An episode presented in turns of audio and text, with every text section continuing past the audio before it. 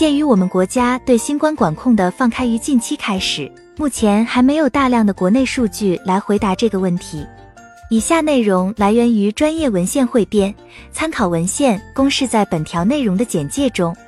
一篇来自武汉华中科技大学同济医院的文章，收集了二零二零年一至四月的一百七十七例新冠感染的女性患者，其中百分之二十五发生了经量改变，主要是经量减少；百分之二十八发生了经期改变，主要是经期延长。以色列的一项调查收录了七千九百零四例女性。对比了新冠感染和 mRNA 新冠疫苗接种的女性中发生异常子宫出血的概率，分别为百分之四十七点二和百分之四十九点三，其中发生过多的子宫出血的概率分别为百分之八十一点四和百分之八十点六。更多的数据来自接种 mRNA 疫苗人群的观察中，发现了其对月经的影响。一项来自美国的调查追踪了在同一个月经周期里接种了两针 mRNA 疫苗的女性，三百五十八例，平均发生了二点三二天的月经推迟，其中百分之十点六的女性发生了经期长于八天。对比在没有接种 mRNA 疫苗的女性中的发生率为百分之四点三，p 小于零点零零一。在接种疫苗后的两次月经后，经期恢复到了正常。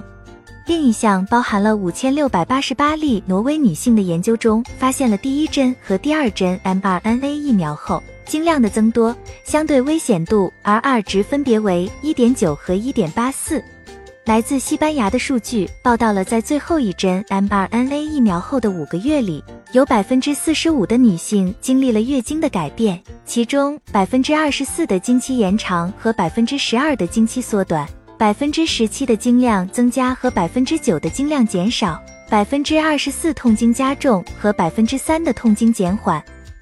mRNA 疫苗接种和新冠感染的区别：接种在体内的 mRNA 疫苗会在细胞内翻译出蛋白质及抗原位点，进而引起人体的免疫反应；而新冠病毒感染会有更多的抗原位点引起人体免疫反应。综合这些数据。我们能够得知，新冠病毒的感染可能会对女性月经产生影响，多数表现为经期延长和经量的增加。